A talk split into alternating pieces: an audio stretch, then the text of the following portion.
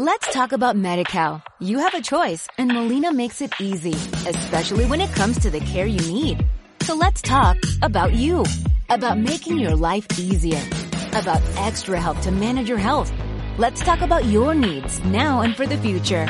Nobody knows MediCal better than Molina. It starts with a phone call. Call 866-420-5330 or visit meetmolinaca.com. Let's talk today. Esta es una producción de Grupo Fórmula. Encuentra más contenido como este en radioformula.mx. Son exactamente las 3 de la tarde con 31 minutos hora del centro 331.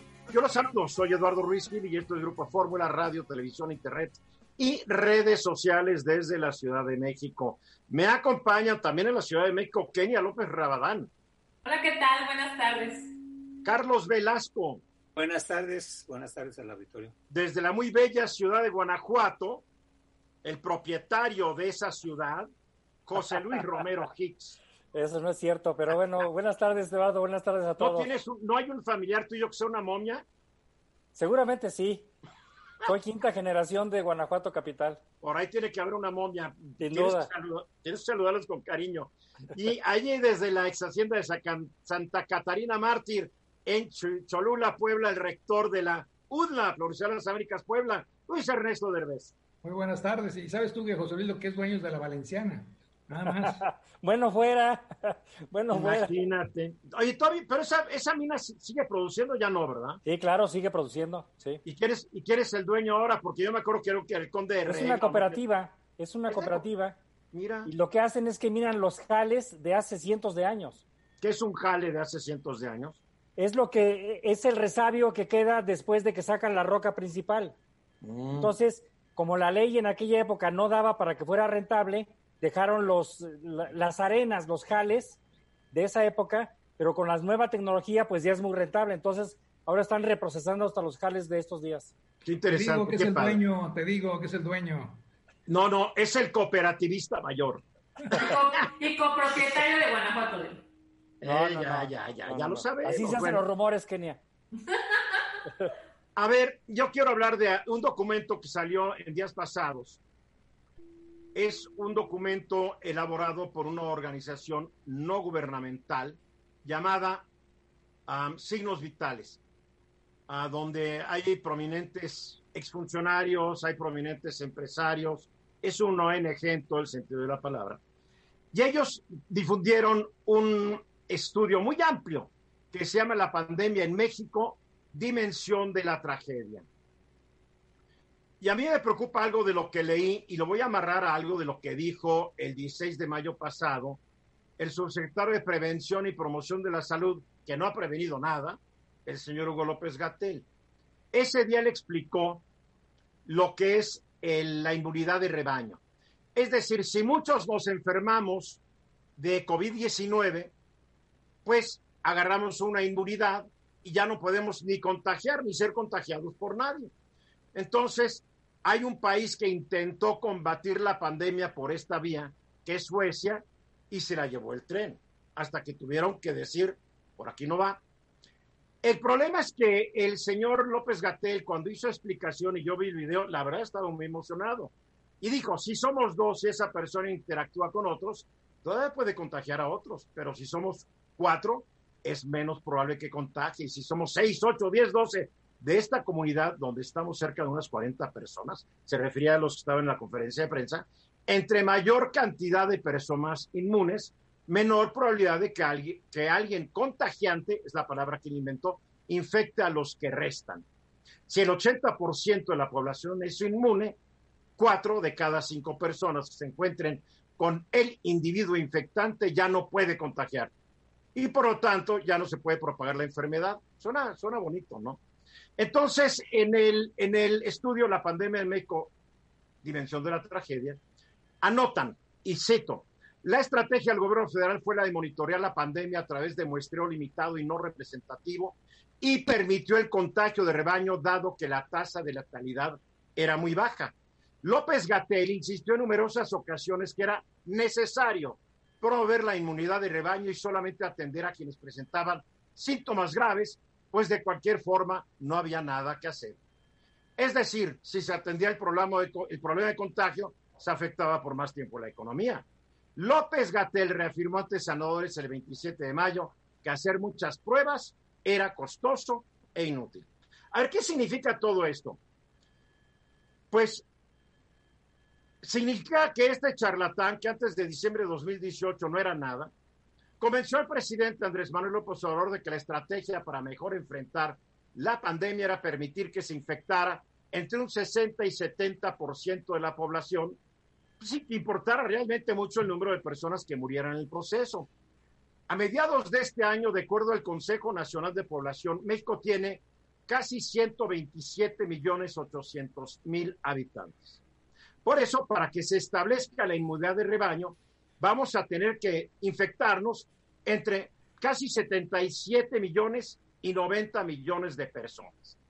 Hasta el sábado pasado se reportaban 295.268 casos confirmados de COVID y 34.730 muertes. Estos números subieron ayer, eh, porque además en la conferencia de ayer de todo habló el señor López Gatel, pero como que no quería decir cuántos muertos llevábamos, se puso a hablar de lo que pasaba en Quintana Roo, lo que pasaba en Ayala, y hasta el final, cuando yo creo que todo el mundo estaba dormido, dio los datos. Entonces, el problema es que la tasa de fatalidad, y esto es de los números que no usa el presidente López Obrador cuando quiere comprar a México y nos dice que vamos muy bien, la tasa de fatalidad es de 11.8%. Entonces, para llegar al efecto rebaño, pues van a faltar años y decenas de muertos para que se logre el objetivo del señor López Gatel, avalada por el presidente López Obrador y otro charlatán que es el secretario de Salud, Jorge Alcacer. ¿Cuántos muertos más? Yo no lo sé. Por cada mil actualmente se mueren 118. Pues cada quien que haga sus cuentas. Sí me preocupó mucho esto, la verdad. Sí, mi querido José Luis. Fíjate que hay, hay, esto de las pruebas a mí me parece que tiene dos aplicaciones. Uno es qué pruebas se tienen que hacer para calcular el número de camas necesarias para las unidades de, de cuidado intensivo y aquellas que tienen ventilador. En este caso, me parece que los cálculos de López Gatel han sido correctos. No hemos llegado a una saturación de camas y estamos todavía a nivel nacional con el 60%. Ojo, no hemos llegado a la saturación de camas en algunas zonas del país. Bueno, porque en la cuenta general te incluye lugares donde hay muy pocos casos, etcétera, etcétera. Pero la Ciudad de México y parte del Estado de México está al tope. Estamos más o menos como al 80%. Pero bueno, el cálculo de, de, la infraestructura, para eso sí sirvieron ese tipo de pruebas de solo probar al que se acerca con síntomas a un hospital. La parte donde yo no estoy convencido es que sí necesitamos hacer pruebas para identificar al enfermo, para rastrear los contactos que tuvo y para aislarlos. Y esa es la única manera en que se puede combatir con éxito y Corea del Sur es el ejemplo más claro del planeta. Tú lo crees y tal vez Corea del Sur lo cree y tal vez lo cree el director de la Organización Mundial de la Salud, pero López Gatel no lo cree. Ahí está lo importante. Luis Ernesto.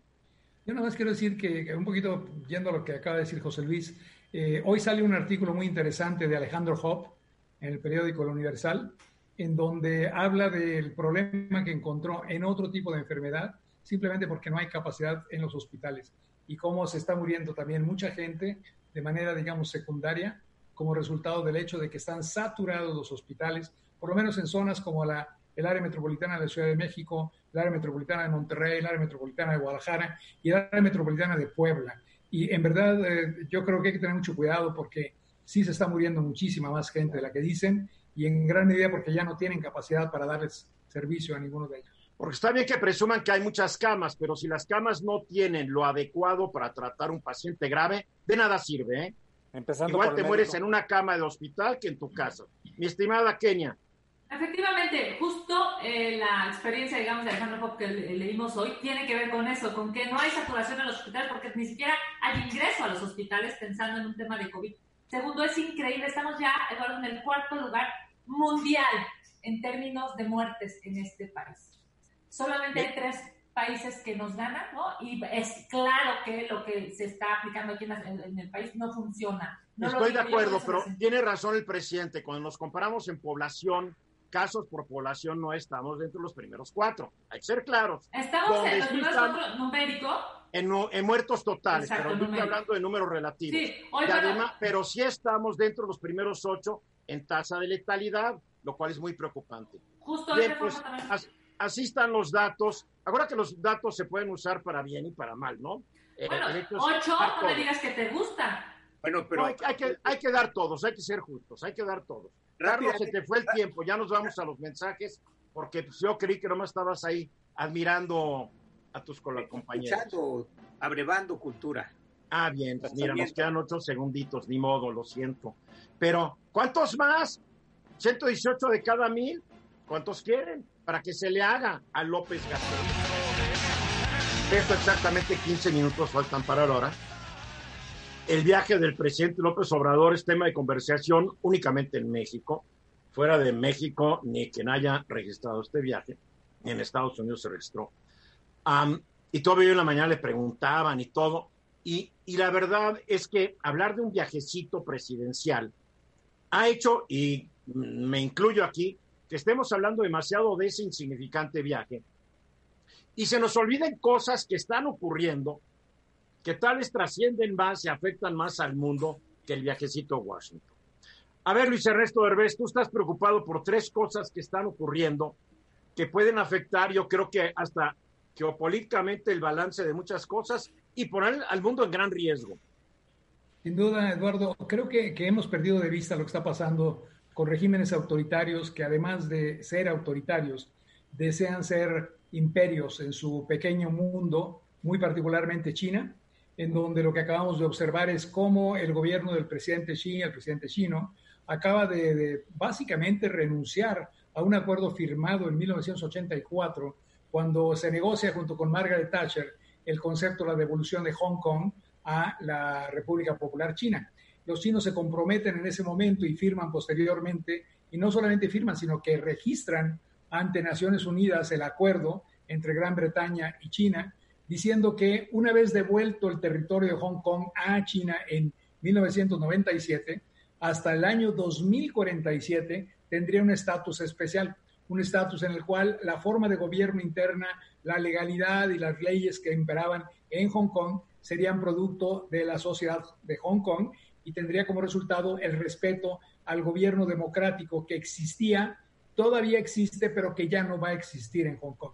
Porque el gobierno chino impone una nueva ley, la nueva ley de seguridad de Hong Kong, y declara, y esta es la declaratoria que me preocupa, declara diciendo, ese acuerdito que se firmó en 1984, que se registró en Naciones Unidas en 1985, no es válido. Es un documento histórico, pero ya no es un documento válido. Eso va en contra del derecho internacional y destruye el papel de las organizaciones multilaterales en la conservación del derecho internacional. ¿Pero hay forma en que se le pueda hacer a China cumplir ese acuerdo? Eh, sí, que manda es que invadirla y, y, llevar a cabo un acto militar, lo cual no. creo que haya ninguna intención ni del gobierno de Estados Unidos ni del gobierno inglés. ¿Qué están haciendo los ingleses y los australianos? Lo que están haciendo es ofrecerle a los habitantes de Hong Kong el uh, derecho de convertirse en ciudadanos de Australia o de Inglaterra como parte del acuerdo que tenía en ese momento el Reino Unido del conjunto de naciones bajo el Imperio Británico. O sea, que se escapen de Hong Kong y se vayan al Reino Unido o Australia. Pues sí, claro, pero el gran problema de esto es que rompiste el acuerdo internacional, no lo respetaste y además te estás burlando de él, porque el gobierno chino ha dicho, ese es un documento histórico, muy divertido, sin validez oficial. Lo mismo hace el gobierno de Turquía. El gobierno de Turquía acaba de declarar a lo que era un museo que previamente fue una mezquita y antes de eso la catedral más importante de la cristiandad, antes de que apareciera San Pedro. Y lo que tú tienes es que esta basílica... Antes de que apareciera la basílica de San Pedro, ¿para qué? digo antes de que apareciera San Pedro, pero, pero en el concepto real, lo que tú tienes es un acuerdo también con UNESCO firmado en 1985 por el gobierno turco, en el cual declaran a lo que era en ese entonces la mezquita de Santa Sofía, ya como un patrimonio de la unidad, que había sido, y esto es bien importante, en 1934 había sido declarado por el entonces presidente Ataturk el concepto de que ya no iba a ser mezquita, sino museo. ¿Por qué lo hace? Porque quería modernizar a Turquía.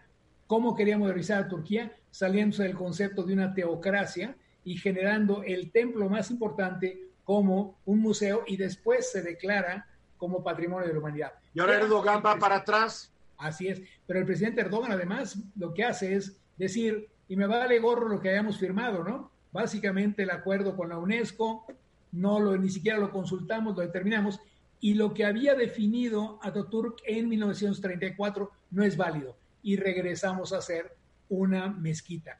Dos cosas importantes. Una, la introducción de la religión como parte del proceso de gobierno. Vamos de regreso a una teocracia en Turquía. Más importante, no respeto al derecho internacional.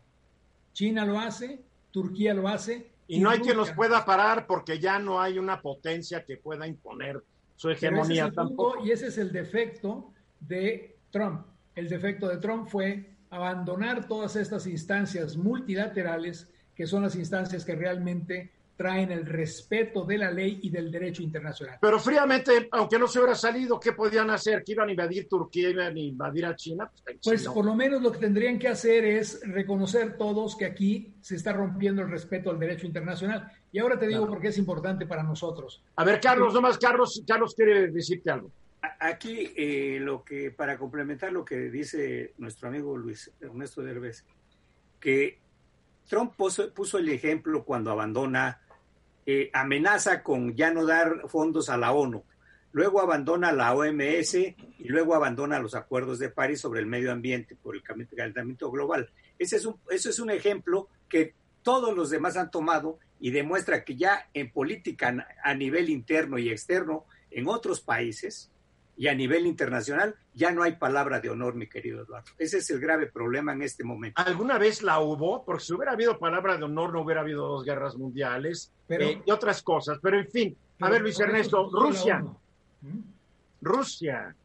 pero la ONU no ha servido ni para hacer que se cumplan los tratados que prohibían que Israel se Pero, pero te voy a decir cuál es el problema para México, Eduardo. El problema para México es que estamos tomando el asiento en el Consejo de Seguridad de Naciones Unidas y estamos postulando a nuestro candidato a la dirección general de la OMC, el subsecretario SEADE.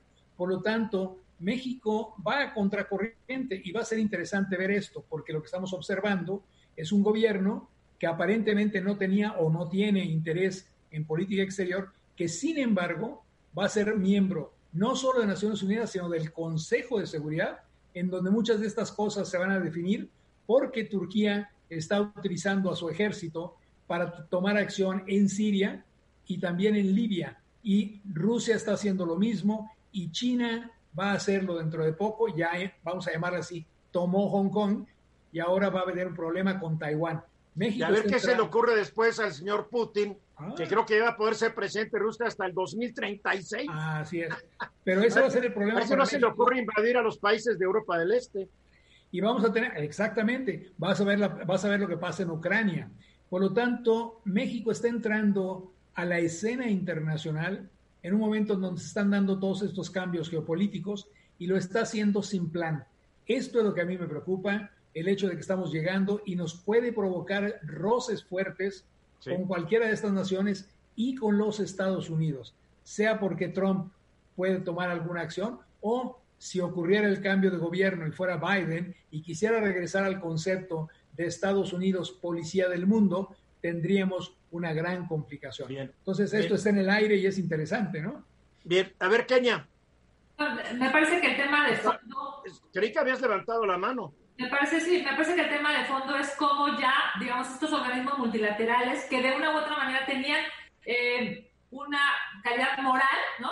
O digamos, esta, fuerza moral es un poco como los, digamos, como las comisiones nacionales de derechos humanos, que no necesariamente es un tema vinculante, sino es un tema moral, ético, eh, ya no lo están teniendo, y claro, no lo están teniendo porque hoy nadie se siente, digamos, como suficientemente eh, importante para decir yo lo voy a, yo voy a sufrir a Estados Unidos cuando él era el que de una u otra manera lo manejaba. A mí me, parece que es terrible, y te lo digo en términos de derechos humanos, o sea, la, la ONU, las recomendaciones, las emisiones que emiten, hoy, le llegan a México decenas de recomendaciones en términos de derechos humanos y simple Vamos a quedarnos en el tema internacional, por favor. Después politizas todo. No hay que no, no, no, no, no, no, no, no, a ver, la, la pregunta, José Luis Romero Hicks, a mí se me ocurre, queremos que siga Estados Unidos siendo la policía del mundo. No hay que olvidar que cuando le preguntaron a Donald Trump después de que los rusos anexionaron a Crimea, él contestó, ese es problema de Europa, no nuestro.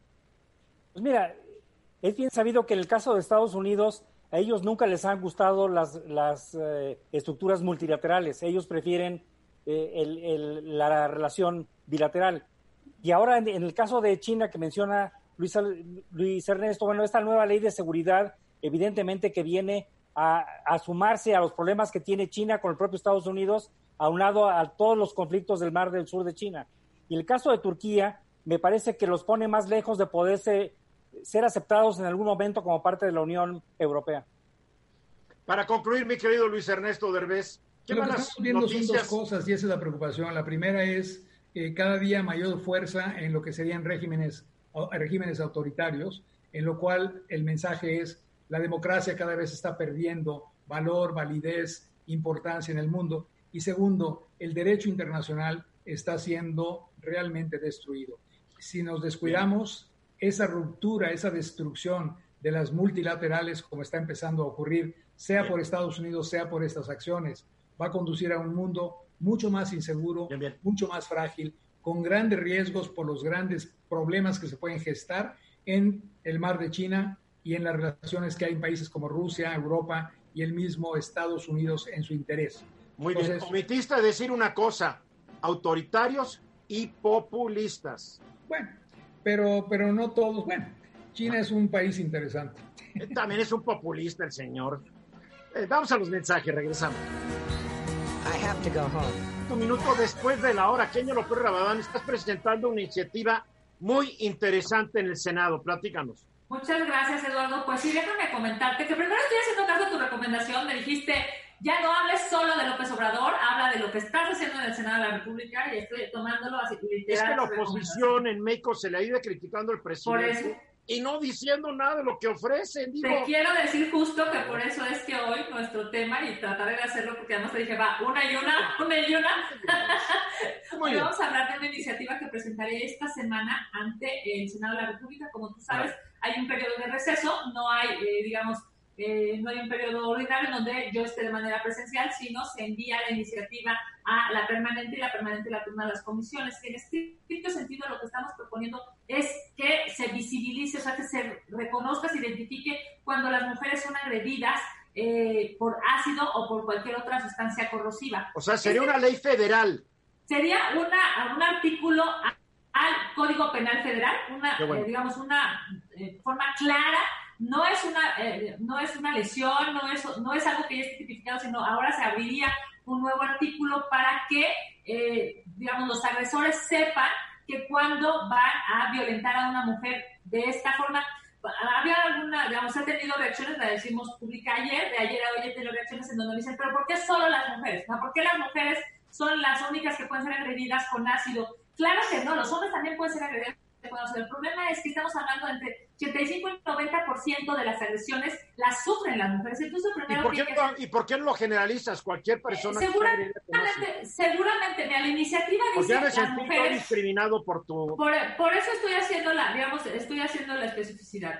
Porque lo que hoy que, queda claro es que quienes son agredidas son las mujeres. ¿Y sabes qué es lo más lamentable? Digamos, es que en la mayoría de las ocasiones son agredidas por personas que tienen relaciones con ellas. O sea, ya sean relaciones afectivas, eh, familiares, laborales, eh, de conocidos, no, es una, es una o un idiota que... que... ve una enfermera y cree que la van a, lo van a contagiar de COVID.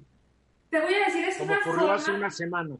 Sí, aunque en realidad es, es una agresión que se da por esta fortaleza, digamos, que siente un hombre, esta superioridad siente un hombre con una mujer y para dañarla de manera física por el resto de su vida. Esto es como para que te acuerdes de mí toda tu vida, lo que voy a hacer es que te voy a lastimar físicamente a tal grado que, pues por supuesto, hay historias, de hecho lo, lo, decimos así en la iniciativa, hay lamentablemente historias de personas que tienen más de 50, ciru 50 cirugías, Eduardo. Fíjate nada más el tema Sí, no para reconstruirle un poco de sufrimiento, claro, sino de sufrimiento, sino de un sistema de salud que te pueda generar. Eso es, es casi imposible. Terminan ¿Cuál sería siendo, la pena a estos delincuentes? Estamos hablando, digamos, de eh, penas que irían de 7, 14 y hasta 26 años. ¿Por qué tan poquito, eh? Es una pregunta. También o sea, esa, a ver, esas... mi lógica es este. Si yo le echo la vida a perder para el resto de su vida a una mujer, ¿Por qué no más 26 años? ¿Por qué no me mandas de por vida? Una pregunta. Déjame decirte que también esa es una discusión que hemos tenido de ayer a hoy, digamos, en términos de las redes sociales.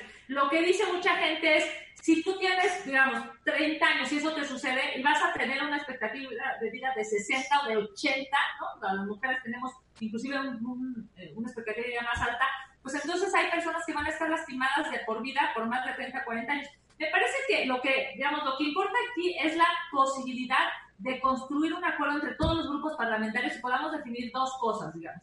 Eh, tres. Primero, que haya claramente un artículo del Código Penal Federal que establezca una sanción para los hombres que agreden a las mujeres.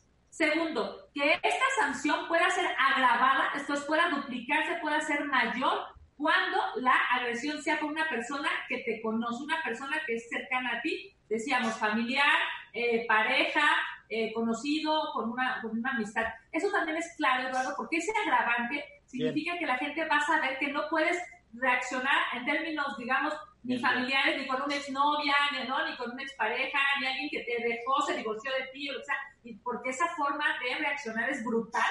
brutal ¿Cuál sería la tercera, Kenia? Y la tercera, que claramente nosotros necesitamos visibilizar a que es un tema de agresión, desafortunadamente malentendiendo el poder de los hombres en contra de las mujeres. Y eso es algo que tenemos que decirlo, porque si tú, digamos, cualquier agresión o cualquier lesión es mala, ¿va? O sea, me refiero a, en términos de lesionar, eh, no sé, mi cuerpo, eh, es muy complicado, pero pensar en que alguien le va a, digamos, un hombre le va a hacer a una mujer ese daño por demostrarle poder, por demostrarle fuerza, es verdaderamente terrible y ojalá ya encontremos, digamos, de, pues, los espacios políticos suficientes para que eh, se pueda aprobar. Carlos.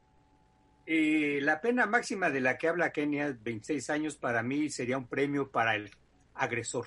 Claro. Yo siento que, que, que en este caso la, se está burocratizando esa ley desde mi punto de vista, que si es afectivo, si tiene relaciones, yo creo que debe ser a rajatabla. Señor, usted afectó a una mujer con esto, tiene tantos años de prisión, 70, 80 años de prisión, y hasta ahí se acabó el asunto. Yo creo que yo estoy de acuerdo contigo. Ese es el punto importante en este caso, porque si se burocratiza ustedes esto, otro, quien lastime a una mujer tiene una, una pena de tantos años de prisión. Porque además la ley tiene que ser pareja, seas, seas pariente o no seas pariente. El delito es para mí lo que cuenta. Luis Ernesto. Yo creo que aquí estamos platicando de cosas interesantes. Hay algunas preguntas que me imagino que tendrán que resolver, Kenia. Alguna de ellas es eh, hacerlo directamente con el término hombre. Yo creo que tendría que ser cualquier persona que afecte a una mujer, ¿no? Pues si no... O a un hombre. ¿Qué pasa si el crimen lo comete y, no estoy tratando de minimizar el, impacto de los hombres. ¿Qué pasa si el crimen lo comete otra mujer? ¿Eso quiere decir que es distinto o, cuál sería? Yo creo que en general tendría que ser cualquier persona que afecte a una mujer en estas condiciones, para evitar caer en esto en donde una mujer podría hacerlo y entonces estaría calificada distinto, ¿no? Porque lo que tú estás hablando realmente eso, es, un, es una acción de poder, de control, de deseo de afectar con control y creo que eso es lo que tiene que ser penalizado y está bien, ojalá y ocurra. ¿Cuál sería la diferencia de una mujer echándole ácido a un hombre? ¿Qué tal? Una mujer enojada con el marido. ¿Qué dice así? Pues, ahorita que estás dormidito, ahí te voy. Pues, el delito es el delito. Tienes toda la razón, Eduardo. Y la verdad es que nosotros, me refiero a la oficina, estuvimos teniendo una deliberación sobre esto. Pero llegamos a la conclusión, o cuando menos, digamos, yo hice valer la preocupación de que necesitamos que se entienda que es un tema de poder. Eso que acaba de decir muy bien el doctor Derbez, que lo captó, pero es un tema de poder. Me queda claro, pero que entonces vamos a empezar a hacer diferencias para... Y la realidad Ah, tú eres una narcotraficante y tú eres un narcotraficante. Pero la realidad es que las agredidas, Eduardo, son, digamos, las mujeres. Eso es lo que pero dice... como cada día hay una tendencia en que más mujeres se vuelven delincuentes, no lo digo yo, ahí está la estadística, mi querida Kenia, vamos futureando y vamos creando una ley que dure para cuando las mujeres también sean igual de tirácidos que los hombres. A ver, José Luis. Fíjate que yo soy de la opinión de que los tipos penales tienen que ser genéricos. Para cualquier persona que tenga una conducta, este, en, la teoría del delito, un delito es una conducta típicamente antijurídica, imputable, culpable y, punible. Cualquier persona que tenga esa conducta debe de ser sancionado. Ahora bien, en ciertos momentos, como los que sufrimos ahora y como bien dice Kenia, hay muchísimas más agresiones a las mujeres, eso lo pones como agravante. pero como agravante de la pena, no como parte del tipo. Mientras más complicado hagamos el tipo penal, más difícil es de procesarlo para el Ministerio Público y más gente que quieres que esté en la cárcel sale libre. Claro, claro. Nosotros Porque estamos- ¿qué pena le das entonces al que le tiró ácido a una enfermera porque creía que traía el COVID? No la conocía, no era su pariente, no vino de una posición de poder. O sea, para él menos pena, Kenia. Si en estricto sentido la No. propuesta, digamos, la propuesta que además se, se, se debatirá y ojalá y que bueno, porque aquí ha generado cada, cada cuadrito, digamos, de, de, de, de la televisión ha, ha, ha No, marcado un Kenia, punto te vamos distinto. a mandar nuestros recibos. No quieras que esto es. Por favor. Deja- déjame decirte que la iniciativa es de 7 a 13 años de cárcel. Esa Muy es. poco. De, Muy poco. de 7 a 13 años de cárcel para tipificarse en el artículo 297 bis, esto es generar un artículo al Código Penal específico y por supuesto que el agravante sea esta, digamos, esta Es cercanía. muy poco tiempo, Kenia. Tienes, digamos, tienes la razón, yo creo que hay que debatirlo porque se duplicaría, o sea, se llegaría hasta 26 años si esa persona, pues, fue tu pareja, es tu O sea que si es el idiota que agredió a la enfermera, él no. La por propuesta, favor, la ¿dónde propuesta sería de 7 a La, 13 la años. mujer agredida Ah. por una pareja o un desconocido va a sufrir igual, Kenia. Yo estoy absolutamente segura que vamos a, digamos, a debatirlo con todos los demás grupos parlamentarios, pero ojalá, y en lo que todos aquí estamos coincidiendo, es que es necesaria esa sanción, porque no puede ser que lo que ha pasado, por ejemplo, en Oaxaca, querido Carlos, no, que fue un asunto nacional e internacional, eh, con la saxofonista, por ejemplo, ese ejemplo y muchos otros más no se deben de repetir en este país. Muy bien, mi querida Kenia, gracias. Buena iniciativa, ¿eh? pero muy mejorable, muy mejorable. Vamos a los mensajes Y y regresamos. Y de regreso, y me da muchísimo gusto dar la bienvenida esta tarde a el ex rector de mi alma mater. Hace rato estaba con nosotros el actual rector de la Universidad de las Américas Puebla y antes estuvo Enrique Cárdenas como rector de la UDLAP y actualmente es el presidente del Comité Ejecutivo de la Organización Gubernamental Signos Vitales. ¿Cómo estás, Enrique? Buenas tardes. Qué gusto, Eduardo. Muy bien, muchísimas gracias. Qué gusto saludar a tu auditorio también. Estás en Puebla, ¿verdad? Estoy en Puebla, sí. ¿Qué tal? A, a gusto, un poco calorcito, me decía hace rato Luis Ernesto. Bastante, bastante, pero muy bien, muy, muy a gusto. me sí. encanta esa ciudad, tú sabes que ahí viví, me encanta. Sí, cómo no. Una, una pregunta, eh, ¿qué es signos vitales para que centremos a la gente? Por signos vitales es quien difunde este estudio sobre la pandemia en México.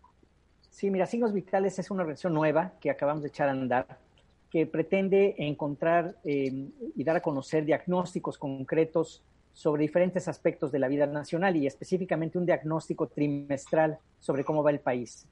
Eh, es una organización muy pequeña, pero que se nutre de un, de un gran grupo de especialistas que están sus nombres en el, en el consejo, en el comité de especialista, y, y por el otro lado también un comité ejecutivo bastante fuerte también. Entonces ellos, digamos, robustecen los análisis que se hacen, y, y, pero el autor es signos vitales, no es ninguno de ellos en particular. Mm. Es una organización no lucrativa, es apartidista y lo que pretende es que en esta época donde hay a veces eh, poca confianza en la información, tengamos información verídica, verificable eh, y que podamos entonces brindar pues lo que está pasando en el país, ¿no? Es de eso se trata Signos Vitales y este hicimos este reporte que presentamos la semana pasada apenas. Pues su debut es con bombo y platillo, porque este reporte, La pandemia en México, Dimensión de la Tragedia, es un análisis muy profundo de cómo se ha manejado, cómo se ha enfrentado por parte del gobierno federal la pandemia, pero además todas las repercusiones que está teniendo sobre diferentes ámbitos de la vida nacional. Es muy extenso. Si no me falla, es más de 250 páginas. Sí, es así. Eh, incluye dos partes grandes. La primera es la del COVID, que son ciento y pico de páginas, y después diez alertas sobre temas particulares que también son de interés público, Eduardo.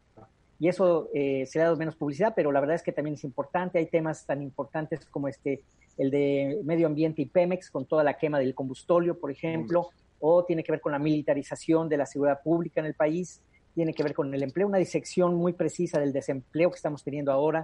En fin, son 10 temas los que también abordamos y además de lo de la pandemia de, de COVID. ¿Cómo puede consultar el público este estudio? Simplemente eh, entrar a la página eh, signosvitalesmexico.org.mx y se descarga libremente el documento. Hay un resumen ejecutivo, hay un video y a partir de más tarde, hoy o mañana, también lo tendremos en inglés. Está ya el reporte en inglés, video en inglés, todo en inglés también. A mí me llamó mucho la atención la parte en donde ustedes afirman, el estudio afirma, que el subsecretario de Prevención y Promoción de la Salud, el señor Hugo López Gatel, tomó la decisión desde muy temprano de promover que en México se diera el efecto rebaño. Al principio de este programa expliqué que el efecto rebaño para López Gatel es que el 80% de la población se infecte y por lo tanto se cree una inmunidad que ya haga que el virus no, no tenga mayor efecto. Otros dicen que con el 60-70% de la población es suficiente. A mí lo que me dio miedo es que con una tasa de fatalidad de 11.8%, o sea, se mueren 118 de cada mil casos, pues cuando lleguemos a los 80 millones de casos, 90 millones de casos, para adquirir esta inmunidad de rebaño, pues ¿cuántos se van a tener que morir? Ese es el tema, eh, que Digo, tú recordarás que desde el principio nunca estuvieron dispuestos a, hacer pruebas, a, contener el contagio, eh, no importaba si la gente llegaba del extranjero, casi no ni se fijaban. Y luego, eh, me parece a mí que el tema, eh, además de este que mencionas, Eduardo, es que entraron en una dicotomía entre la parte económica y la parte de salud, que no, que no debería de ser. Es decir, decían, bueno, no queremos este, evitar contagios metiendo a la gente a su casa porque va a parar la economía, cual es cierto, pero eso se compensa si hubiera habido una política pública con, eh, para restituir los ingresos de tanta gente que no puede trabajar eh, más que en la calle. Y ahí, eh, entonces, sí, una lastimó a la otra, pero no debió haber sido así necesariamente. Y tenemos muchísimos casos en el mundo que ocurrió de otra forma. Porque el presidente tomó la decisión de seguir con sus obras hoy faraónicas, tal vez antes de la pandemia no lo eran, pero hoy son faraónicas, y en vez de dedicar ese dinero a la gente para que se quedara en casa sin perder sus ingresos, él decidió que es más importante el tren Maya, el cual yo siempre he apoyado, el transísmico, el cual siempre he apoyado, eh, la refinera, la cual nunca he apoyado, y el aeropuerto, el cual nunca he apoyado. Pero él decidió que estas cosas eran más importantes que la pandemia. Es un hecho. Sí, mira, desde la parte de la preparación, recordarás también que se decía, estamos preparados desde el primer día, ya estamos listos. Y cuando uno ve el análisis, por ejemplo, eh, y lo que sucede con el personal médico y sanitario, que tienen una tasa de mortalidad, es decir, es el 2.6% de los fallecimientos en México son médicos y, y, personal sanitario, que es una, es una proporción enorme comparada ¿Puedes repetir ese porcentaje de nuevo para que el público se le grabe? Sí, fíjate, es 2.6%. Eh, en, en, en, Brasil, que también es un desastre, es ah esto es más del doble. O sea, ellos tienen la mitad de la mortandad de médicos que nosotros. En Perú, la nuestra es tres veces más. Y en cuanto a China o Reino Unido, Estados Unidos, cinco a seis veces más. Una pregunta, ¿qué le costaba al gobierno aceptar de entrada que no estaba preparado el sistema de salud? Porque además podían decir, lo que recibimos es esto. Mira, eh, ¿por qué esta eh, insistencia y este optimismo infundado? Pues eh, no sé bien por qué, será porque eh, pensaron o, quisieron hacer creer como que las podían todas. Eh, el, otro, el otro tema grave, y viene en el reporte, es la serie de protestas que, como tú habrás aquí en tu programa, evidentemente reportado, muchísimas protestas de médicos que por falta de insumos, por falta de protección. Luego en el reporte también se menciona, además de estas, cómo va una tras otra, tras otra, tras otra. Luego viene incluso un juicio de amparo de dos médicos que ganan el amparo precisamente por estar mal protegidos y no están bien capacitados. Luego viene una encuesta de Mitowski que saca que con casi 2.000 médicos y personal sanitario, eh, más del 80% tiene miedo de contagiarse y de morir. O sea, la ven cerca y aún así, pues no se hace nada, ¿no? O sea, no, no es un dato frío, es gente que está sufriendo, que está enfrentando las cosas eh, ahí en primera línea y el gobierno parece que está más preocupado por otras en lugar de cuidar a los, a los médicos y a los Bueno, el gobierno, el gobierno está más preocupado de seguir pegando a empresarios, a periodistas que a los narcotraficantes, no es un hecho. y, y fuera de abrazos solidarios a los muertos y a sus deudos y a los médicos, pues no se ve gran cosa. Están llegando aviones de China, pero lo que llega es una fracción de lo que debería llegar. Mira, y además ya es, eh, ahorita sí que ya es, eh, ya se tiene que agarrar otra estrategia, tiene que haber una estrategia distinta porque el confinamiento que tuvimos pues realmente no sirvió de mucho porque la gente se guardó, pero no había una contención de, de los contagios y la gente se gastó sus ahorros. Los, lo mucho poco que tuvieron, la gente se gastó esos ahorros. Hay una encuesta de la Ibero, eh, de Kide, que saca eh, dónde está la gente, cómo está sobreviviendo.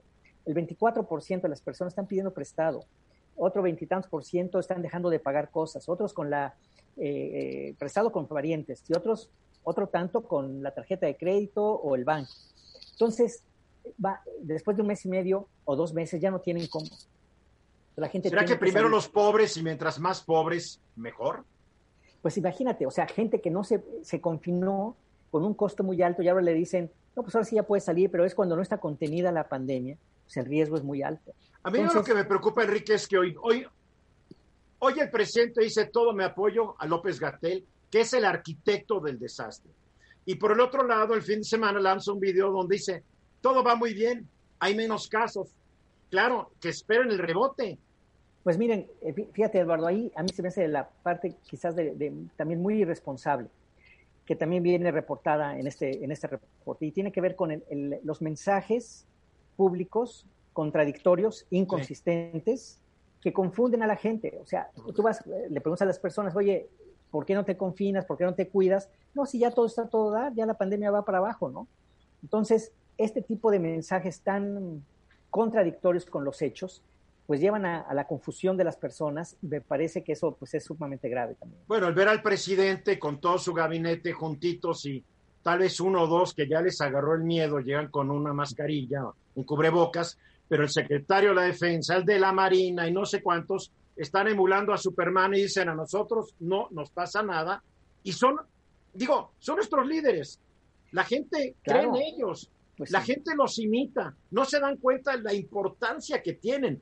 El presidente, cuando dice que sus estampitas le guardan, pues ya de un ejemplo a mucha gente que también trae estampitas y lo guardan. O sea, creo que sí se no ha habido un buen ejemplo de nuestros líderes. Así es. Y eso lleva, te digo, una, una tremenda confusión de las personas. Y, me parece que por eso pues vamos a seguir teniendo un brote pues, descontrolado. Habrá que ver ahora la, siguiente etapa, que es lo que sigue, porque ya como, digamos, lo que se pudo haber hecho ya no se hizo, y ahora tendrá que venir una siguiente etapa. A lo mejor una restricción muy fuerte, teniendo todo el mundo cubrebocas, por ejemplo, para... No lo van a hacer, no se van a atrever, porque en este país la, la dinámica es nada por la fuerza, todo con besos y abrazos. Pues la verdad. Eh, pero fíjate, las proyecciones del Instituto de, eh, Salud de la Universidad de Washington hace una diferencia en los pronósticos si usas este, cubrebocas o no las usas, o si dejas el relajamiento o no. Bueno, te puedo decir que estamos hablando de miles de muertos más si no se usan, eh, eh, digamos, cubrebocas, por ejemplo. Terrible. Terrible. Fuerte. Enrique, me da mucho gusto verte, saludarte, te voy a estar invitando más seguido al programa. Por favor, cuando guste, yo encantado de estar contigo siempre. Mil gracias, mi querido Enrique Cárdenas, estaremos hablando muy pronto. Muchas gracias, buenas tardes. Gracias aquí de regreso. A ver, Carlos Velasco, tú dices de que, y te vas a hacer una nota que se publicó hoy en un periódico, de que hay cinco plaguicidas, de los más usados en nuestro país, que están prohibidos en otros 34. No lo puedo creer. Nosotros tenemos una Secretaría de Salud que nos cuida, tenemos una COFEPRIS que vigila que todo lo que comamos y cualquier medicamento sea seguro. No lo creo. Ha de ser una volada de la jornada. A ver, mira, la COFEPRIS en su censo de 2016 hasta 2016 tenía 183 ingredientes activos de plaguicidas altamente peligrosos. De esos 183, 144 están prohibidos en otros países de este planeta. De, y de esos 143 eh, hay 5, 2, 6 que saltan a la vista. El paracat, el glifosato, la atracina, la metomidofis, la metomidof, metamidofos, la clorociprina y terbufos. Te los voy a explicar. no, más quiero, quiero, aclarar que este es un estudio que hace el Instituto Nacional de Ecología y Cambio Climático, que es una dependencia del gobierno federal. Sí. Esto es muy importante. el mismo gobierno está diciendo que están utilizando sustancias que no deberían utilizarse. Lo debemos interpretar como un jalón de orejas o un coscorrón al director del... Eh, del eh, esto, esto, esto lo están, lo están sacando de los censos del censo anterior, de lo- del gobierno anterior. Ahorita te explico cómo está el, el- tema, pero te voy a explicar qué comemos o cómo comemos o qué es lo que comemos en este país. Por ejemplo, el paracat está prohibido en 38 países. La atracina está vedada en 37 países. El metamidofos está restringido en 49 países. La cloropicrina la tienen abolida en 34 países y el turbofos en 34 Pero alguien, algún cínico diría sí, pero son 190 y tantos países en el mundo, o sea que nosotros 150 sí se ven. Bueno, pues entonces vamos a seguir comiendo veneno para que pues no no no no haya problema, ¿no? O sea, Mira. es, son sustancias venenosas que se le echan a nuestras cosechas y después nos las comemos. Así es. El Paracat concentró el 53% de las compras con 114.569 toneladas y se utiliza para controlar hierbas en el cultivo de hortalizas, granos y frutales. Y es el segundo agente causal de intoxicación por pesticidas en México, estando asociada con una alta tasa de mortalidad. Wow. Sí, para que veamos. La pregunta es por qué se permite su comercialización sabiendo Ya está empezando a restringirse. Este, Ya está Eduardo. empezando. ¿Cuántos más muertos para que se restrinja? Sí, porque eh, esto, esto fue aprobado, no, no, no, no, no fue aprobado en el 18 o en el 17, ¿eh? este fue aprobado en el 16. Este, es- O sea este que llevamos cuatro años haciendo el cambio. se está, se está haciendo el, el- Pues el- qué poder han de tener estos agricultores para controlar, bueno, para ya haber más- logrado una ley que se iba a tardar no sé cuántos años te en puedo, te puedo aplicarse decir que atrás de, seguir envenenándonos. ah, te puedo decir que atrás de glifo- del gli- glifosato está Monsanto y sabemos quién es. Ya no es Monsanto, ahora se llama Bayer porque Bayer compró Monsanto. Bueno, entonces para el caso viene siendo lo mismo porque Sí, es, sí. es el mismo veneno el que estamos, eh, el que están metiendo para el control de plagas o eh, eh, her- herbicidas en, en el campo mexicano. Y el glifosato es uno de los que son más aplicados en el país para el control de las malezas en los cultivos, en particular de plantas genéticamente modificadas. Oye, ¿no habrá sustancias que no son tan agresivas, tan dañinas al organismo humano que se podrían utilizar en lugar de estas? Porque este documento es de junio de pasado, o sea, no es del año antepasado, Es no, es de junio de 2020. y establece este documento que en el periodo 2010-2019 las importaciones llegaron a 178.470 toneladas. Eso no me dice nada, no sé si es mucho. Sí, no, no, pues es muchísimo, es muchísimo. No sé. Porque pues eh, eh, antes de que se inventaran estas cosas, pues yo creo, eh, yo tengo entendido que el, el, el, el excremento de, de los del ganado vacuno eh, eh, servía eh, para como como este Sí, no más que el ganado vacuno es el principal generador de gases del invernadero, o sea, maldito por un lado, maldito por el otro. Ah, ¿Qué, hacen los legisladores para salvarnos de esto, Kenia? Pues fíjate que justo estaba leyendo, ahora dice que el glifosato este que menciona Carlos ha sido vinculado en varios efectos crónicos, eh, digamos, eh, cáncer, temas neurológicos, temas reproductivos y eh, efectos agudos. A mí me parece que sí, la pregunta es qué va a hacer Cofepris, ¿no? Entonces, porque eso, digamos, ¿no? M- Más bien yo diría que va a ser el Senado, tal vez para modificar una ley que tal vez fue muy suavecita, o tal vez para pedirle al de Cofebris que vaya a declarar y diga qué diablo está pasando. A ver, mira, seguramente habrá- a ver, perdón, Ahí perdón, tienes una nueva causa. Dere- Perdón, yo tengo perdón, el derecho Kenia. a la salud y que no me estén envenenando, Kenia. Y tú Perdón, eres Kenia. presidente de la Comisión de Derechos Humanos y tienes que involucrarte en esto.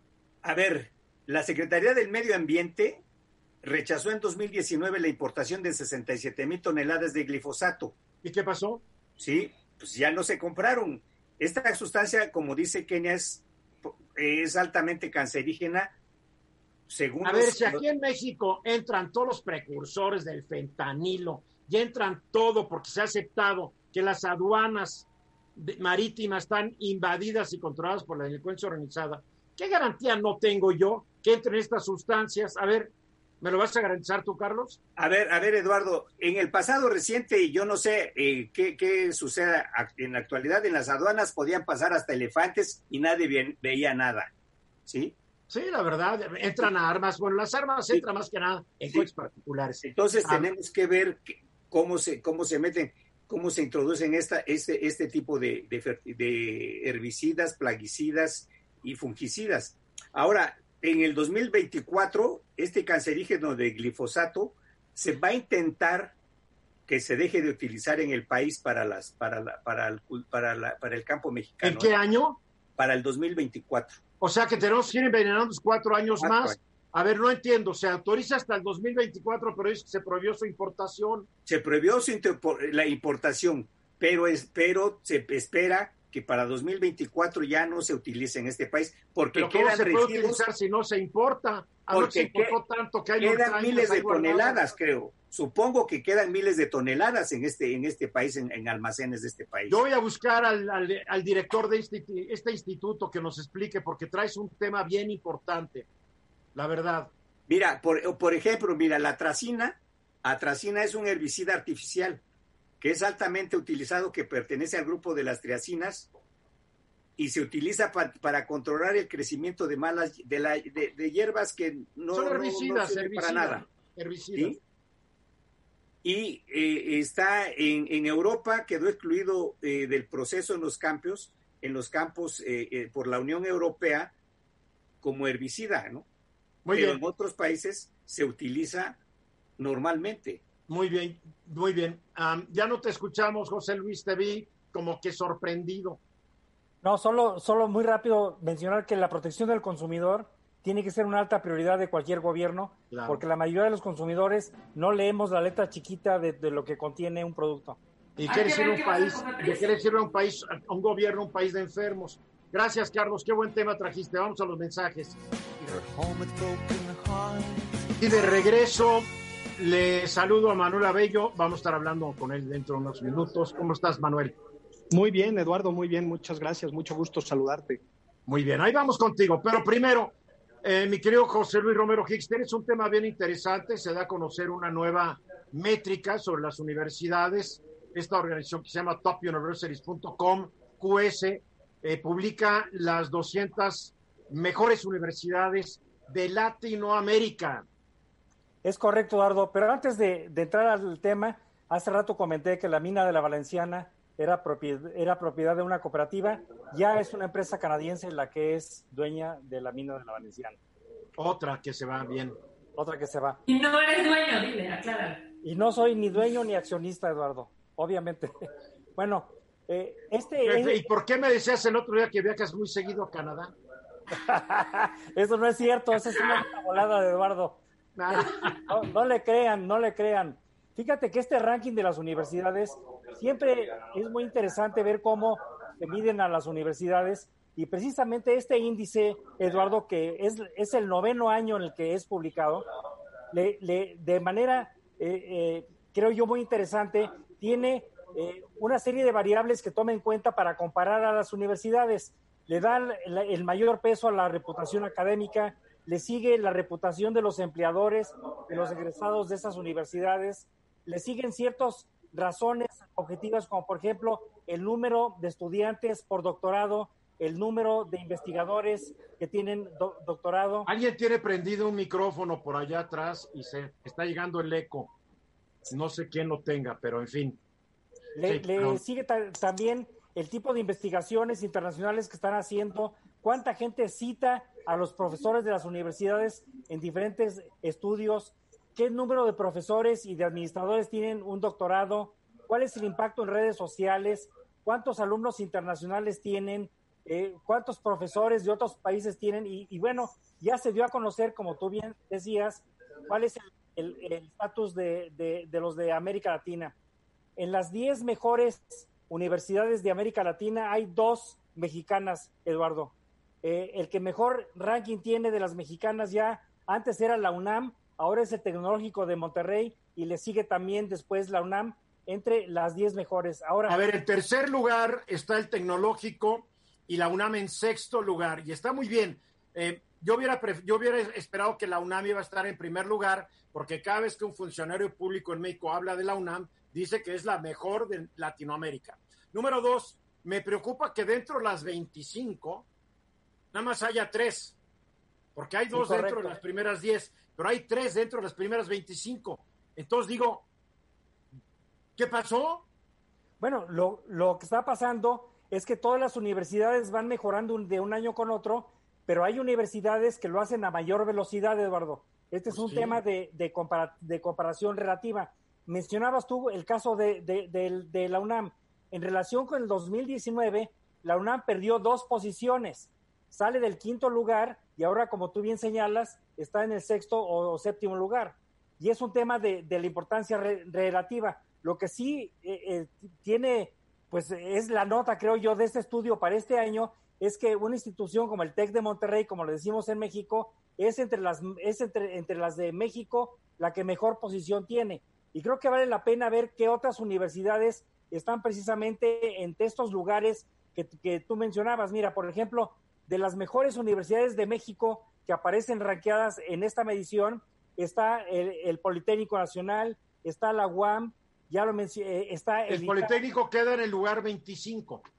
Y correcto, el Politécnico en el 25, la UAM en el 28, el TEC, eh, el ITAM en el 39, la Ibero en el 42, la Universidad de Guadalajara en el 46, la Autónoma de Nuevo León en el 48, la de las Américas de Puebla, donde Enrique Cárdenas, que acabas de entrevistar, y ahora Luis Ernesto son, fueron, son y fueron rectores en lugar 50, la Autónoma del Estado de México en el 66, la Náhuac eh, Eduardo en el 75, Colmex en el 82, la Autónoma de San Luis Potosí en el 88, la Universidad de Guanajuato empezada, empatada con la Benemérita Universidad de Autónoma de Puebla en el 89 y la Panamericana en lugar 99 para hablar del top 100 de las universidades, pero como tú bien mencionas, solo un, un, un puño de 26 universidades están de México, están en el top 50.